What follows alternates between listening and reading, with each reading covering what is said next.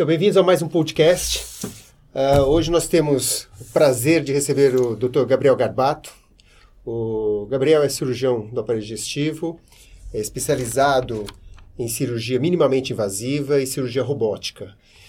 E o assunto está na crista da onda, porque uh, todo mundo fala de robôs, robôs uh, para ajudar, robôs para substituir, robôs para criar terror nos empregos e robôs que nós não vemos, mas estão aí no dia a dia. Uh, Gabi, seja bem-vindo.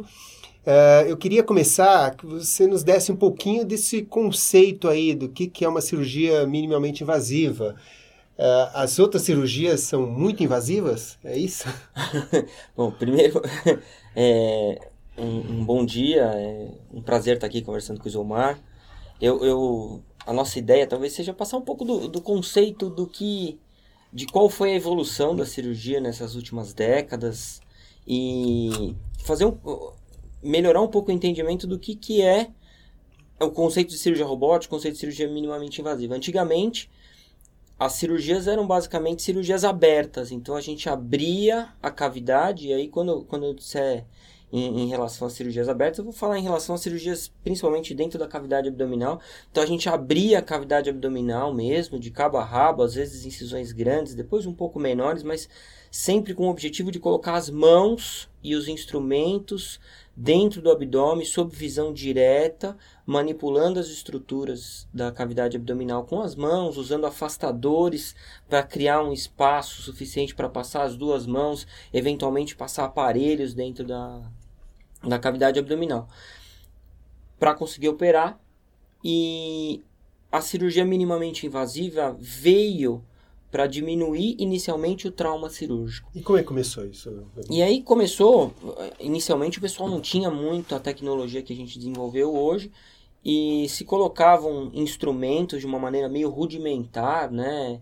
Colocavam um, um aparelhinho com uma luz artificial. No início era até luz de velas mesmo, por incrível que pareça, para conseguir enxergar dentro da cavidade abdominal e fazer os procedimentos cirúrgicos, mas nesse primeiro momento de uma maneira muito rudimentar, de uma maneira muito arcaica. E aí pouco se acreditava nessa fase na cirurgia minimamente invasiva porque não, não tinha muito sentido colocar você podia abrir a barriga da pessoa colocava a mão lá dentro e falava poxa mas eu estou colocando uma luz de velas e, e vou fazer a coisa funcionar com o avanço da tecnologia com o avanço da engenharia associada à medicina a gente começou a criar mecanismos que puderam fazer com que a cirurgia minimamente invasiva existisse e fosse o que é hoje. E isso, isso é, a gente está falando de que época? Que época que veio, começou a ter o ah, conceito na década de 80. De, década na de década 80, de 80. De invadir menos a, a, pessoa, né? A partir disso... É, só uma coisa, por que, que é importante invadir menos a pessoa? Hoje a gente sabe que quanto menor for o grau de invasão durante um procedimento cirúrgico, mais rápida é a recuperação, menor é o estresse metabólico. Estresse metabólico é. A gente pensaria, por exemplo, num cara lutando uma luta de MMA.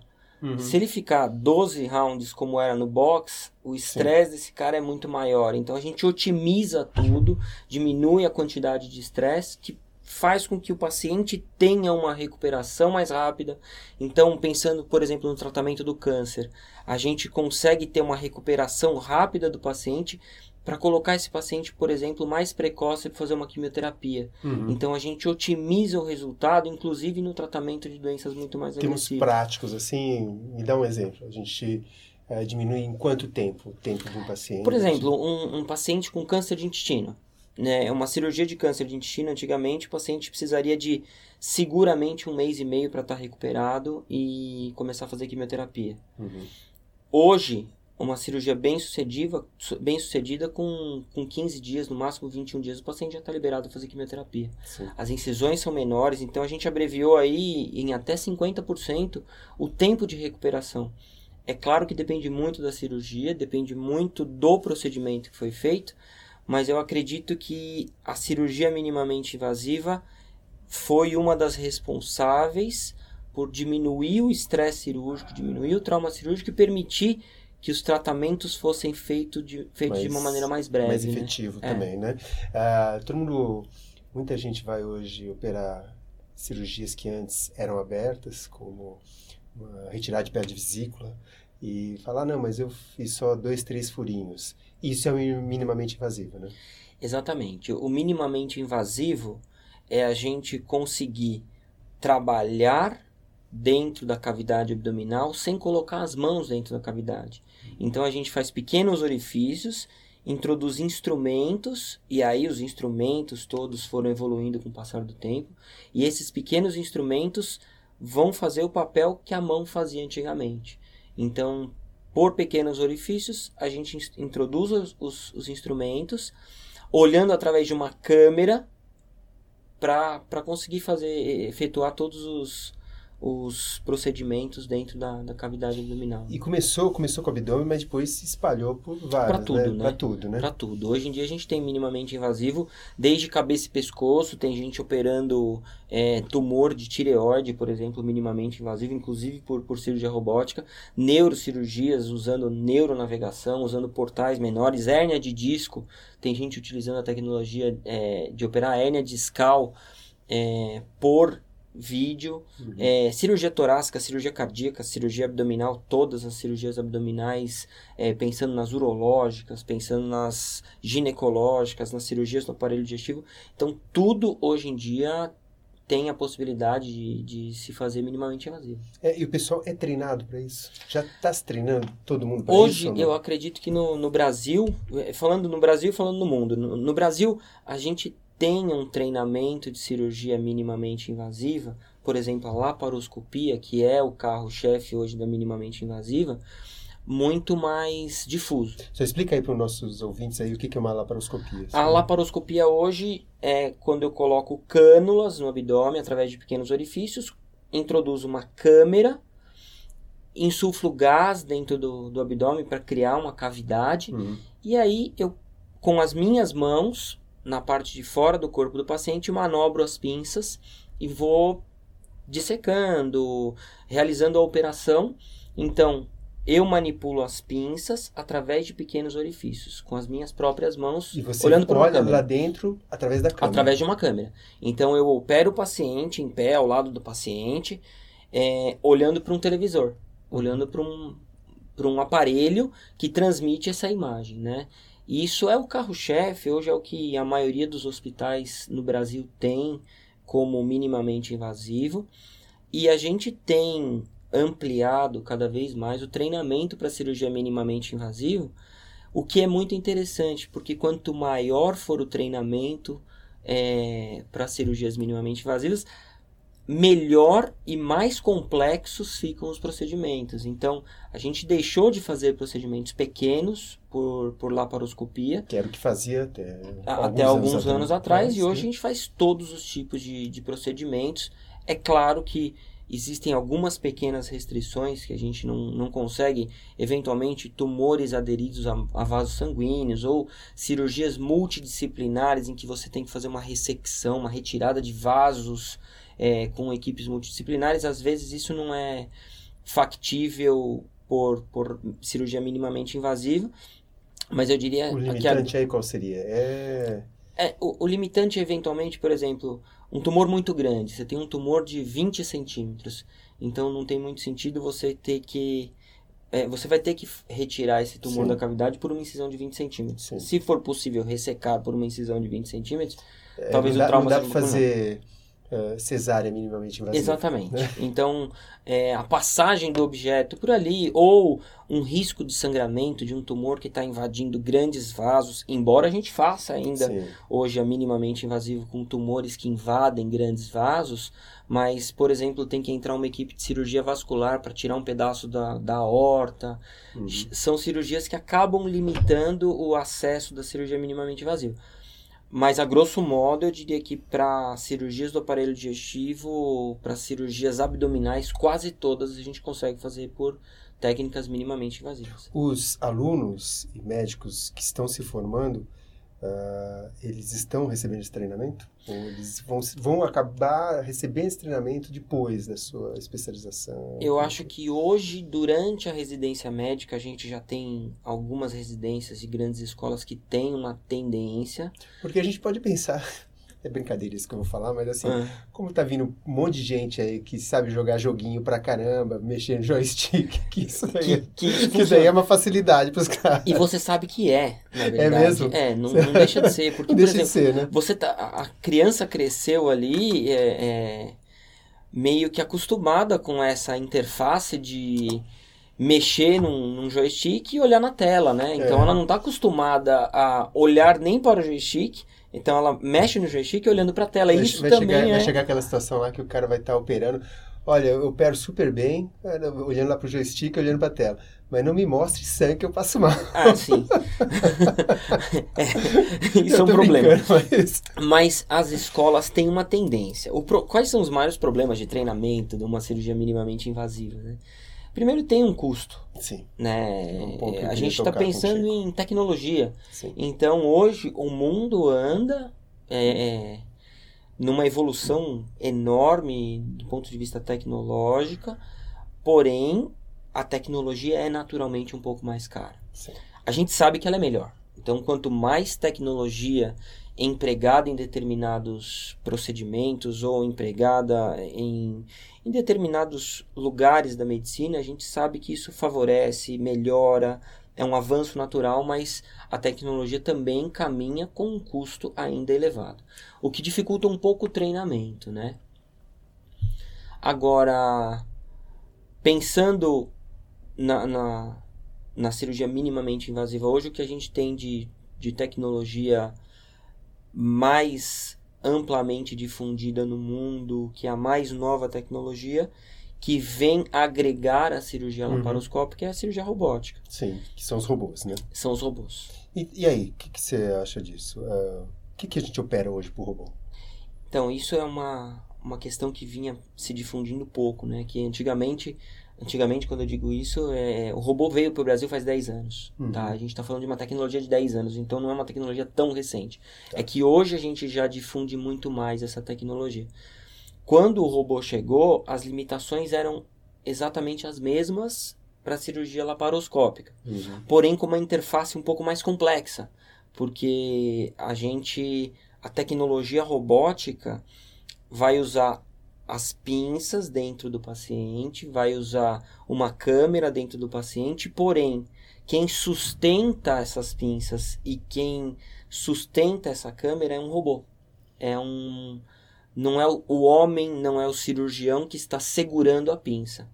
É uma tecnologia em que quem sustenta e movimenta as pinças é um robô, controlados todas as pinças, a ótica, a câmera, a energia das pinças é controlada por um, por um cirurgião.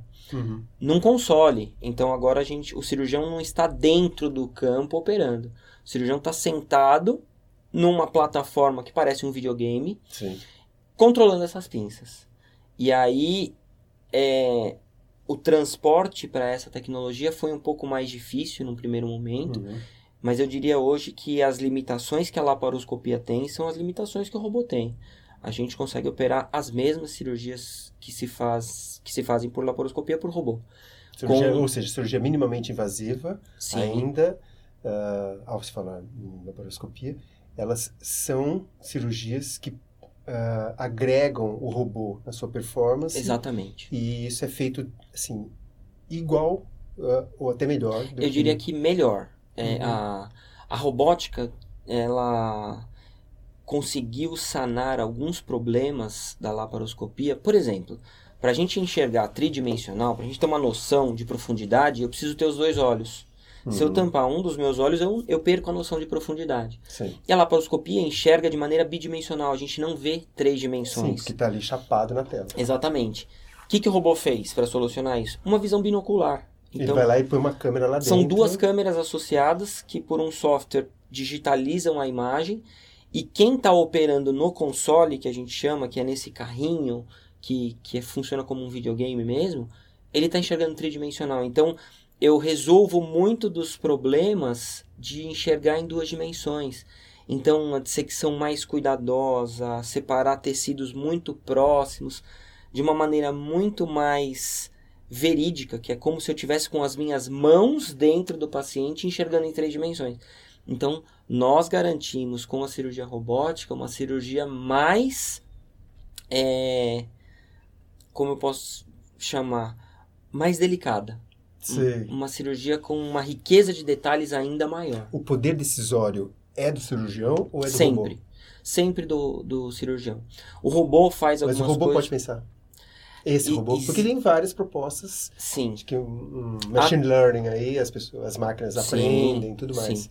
Existem algumas propostas interessantes que, que é, é, alguns movimentos, por exemplo, quando repetidos várias vezes, eles vão ficar mais fluidos, mais fáceis de serem realizados no robô.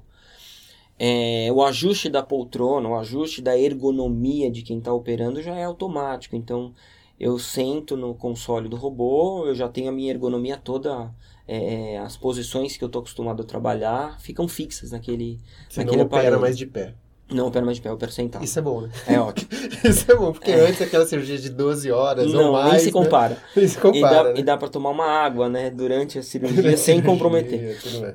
Mas isso é uma realidade. E a gente. É, a pessoa, o cirurgião fica distante do campo cirúrgico ou não? Fica muito Não, próximo? hoje, hoje a gente tem uma rotina do cirurgião ficar muito próximo a 2, 3 metros do campo cirúrgico, na mesma sala cirúrgica, até para na eventualidade de uma necessidade de entrar em campo ser mais fácil. Porém, ficam dois cirurgiões em campo, Certo. trocando as pinças robóticas e fazendo alguns auxílios até por pinças laparoscópicas.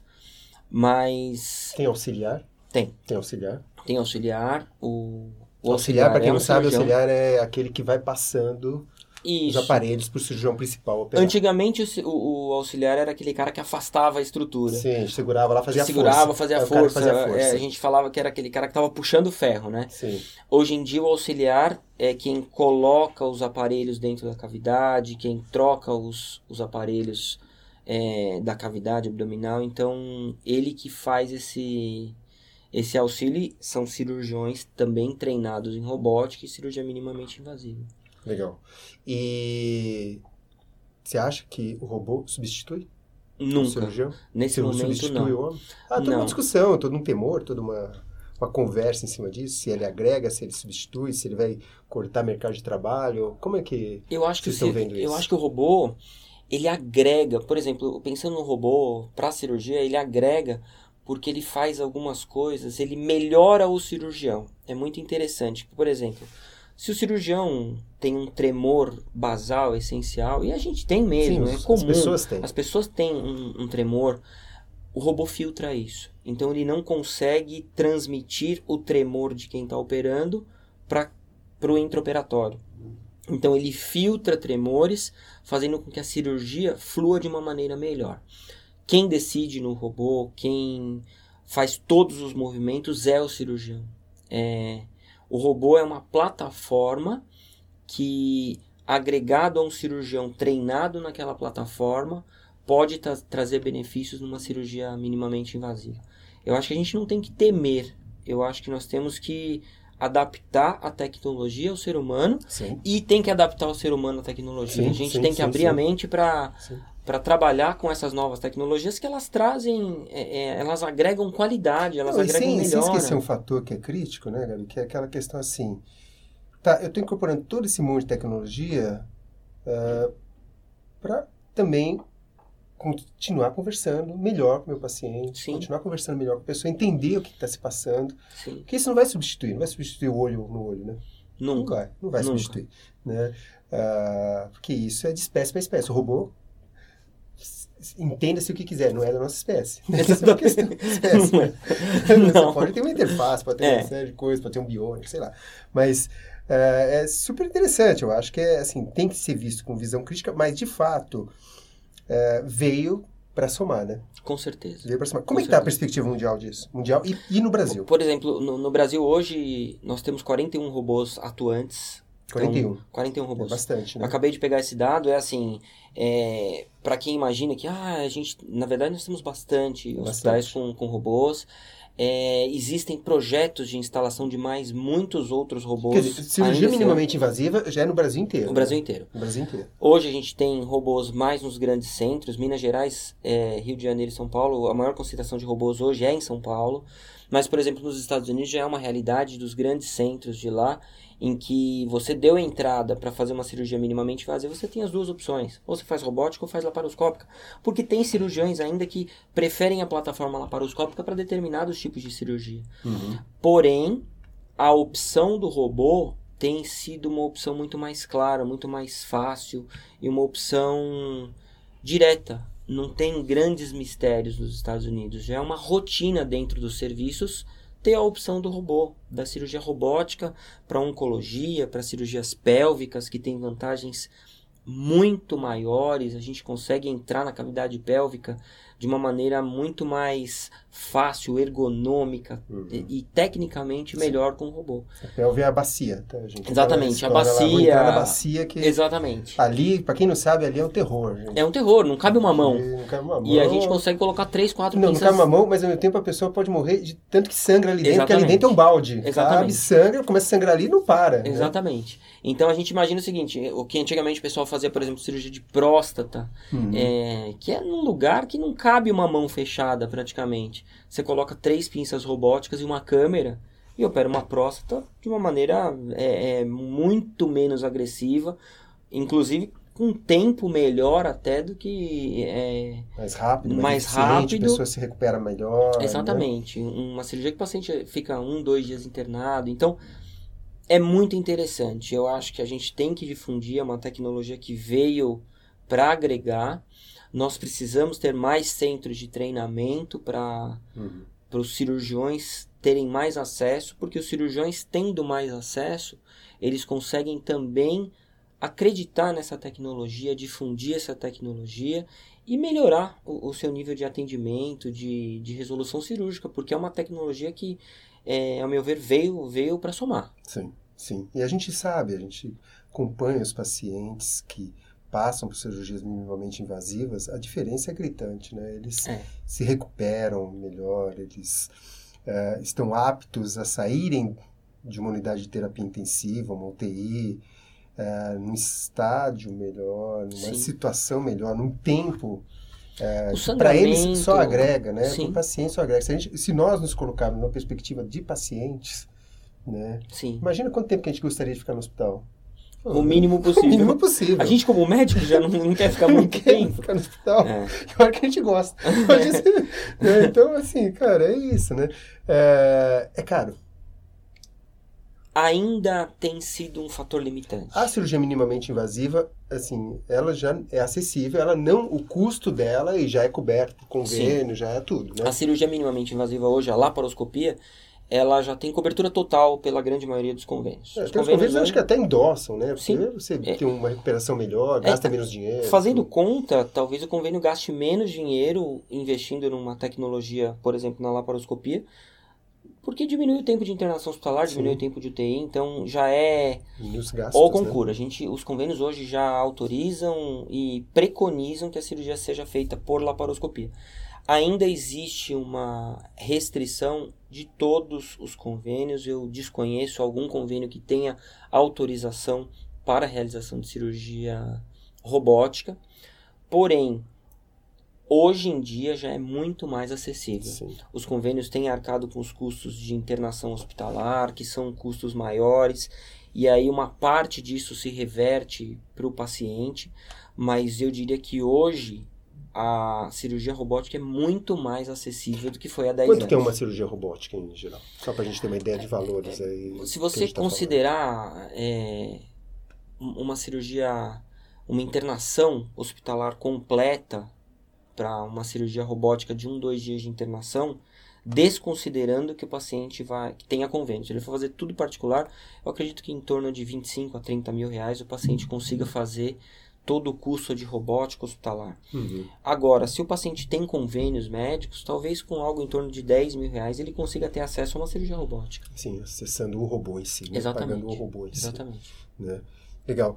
E E da perspectiva do Sistema Único de Saúde, como é que a gente vê isso? Você que sabe que que é? existe um projeto, até é um, é um, um projeto de, de grandes hospitais de São Paulo, é, que eles pretendem comprar robôs para colocar no Sistema Único de Saúde. Não é uma realidade atual, mas é um projeto, e eu acho que é um projeto que deve ser encorajado, até para que a gente consiga melhorar o treinamento dos profissionais de saúde, dos médicos, dos cirurgiões que trabalham com robô. E a laparoscopia está no SUS. A gente vê grandes serviços do SUS que usam a laparoscopia. Então eu não vejo porque o robô não possa estar. A gente tem que transpor essa barreira. Eu acho que existem projetos e é uma obrigação nossa, como cirurgiões, como entusiastas da, da tecnologia também empregada na, na, na medicina, de que nós tenhamos isso no, no Sistema Único de Saúde. É uma coisa que vai trazer benefício para a população. Não, e assim, os dados, eles apresentam, de fato, uma melhora significativa no que tudo que está sendo feito. Em todos os aspectos. É, não, é, não é uma defesa da tecnologia, é uma defesa da eficácia Sim, da prática de saúde. Exatamente. né? Assim, o objetivo aqui do nosso podcast é difundir esse tipo de noção entre as pessoas. O que, que é melhor? O que, que é melhor para as pessoas? Ah, é melhor fazer exercício? É melhor fazer exercício? É melhor ah, você usar drogas inteligentes? Sim, é melhor. É melhor você ter hábitos saudáveis? Sim. Sim. E é melhor né, você ter cirurgias minimamente invasivas. exatamente. É melhor você ser operado por médicos extremamente competentes que saibam o que estão fazendo, saibam assim, qual é a tecnologia que está sendo empregada e dominem essa tecnologia. Para isso é importante que, de fato, haja uma discussão em cima da sociedade, haja um endosso governamental, que o, o dinheiro seja melhor empregado, não Sim. seja ah, empregado de forma ineficaz, porque é isso que todos perdem a longo prazo, né? nós, nossos filhos eh, e toda a sociedade. E eu acho que nesse sentido, Gabi, é, assim, é super interessante a defesa disso e, de novo, né, vai, se Deus quiser, nos sobrar mais tempo para cuidar dos pacientes. Vai. Vai. Que esse que é o nosso grande problema, né? A gente nunca, como médicos, a gente tem um- uma missão feita com muito prazer, que é o de cuidar. E eu acho que nós temos que acreditar, nós temos que investir naquilo que pode proporcionar melhores tratamentos. Hum, Seja uma tecnologia é, é, robótica, seja uma tecnologia cirúrgica, seja uma tecnologia em drogas oncológicas, que também envolve tecnologia. Então eu acho que a medicina hoje tem a, a mesma função que ela tinha antigamente, mas nós temos um armamento muito maior, uhum. o que possibilita que a gente trate melhor os pacientes e nós temos que investir no tratamento dos pacientes empregando novas tecnologias. Eu acho que são coisas que se somam. Né? Que legal. Bárbara, o Gabi, obrigado por ter participado aqui no nosso podcast. Ah, a conversa foi ótima. Eu espero que tenha passado uma noção para todos do que, que é essa coisa que parece distante e que amanhã está aí, né? Que se chama robô, robótica, ah, cirurgia minimamente invasiva ou cirurgia por furinhos, como as pessoas costumam chamar, né? Sem A laser. a laser, né, que é uma delas, e assim, cria todo esse cenário aí, que é um cenário que todo mundo fica meio, nossa, o que, que é isso? Tudo parece uma coisa mais de ficção científica, e não é. Tá? É algo real, de fato, É. acontecendo aqui no Brasil e em todos os lugares do mundo. E ainda bem, né? Ainda bem. E obrigado novamente. E ah, saúde, paz, muito amor para todos. Obrigado. E vamos ah, ouvir mais um pouquinho aqui do James Brown. Hoje, numa pegada um pouco mais romântica e calma, não aquela que a gente costuma ouvir nas baladas, mas cantando Sunny. Eh, e é isso aí. Um bom eh, dia para todos, muita paz. This is the Sunny.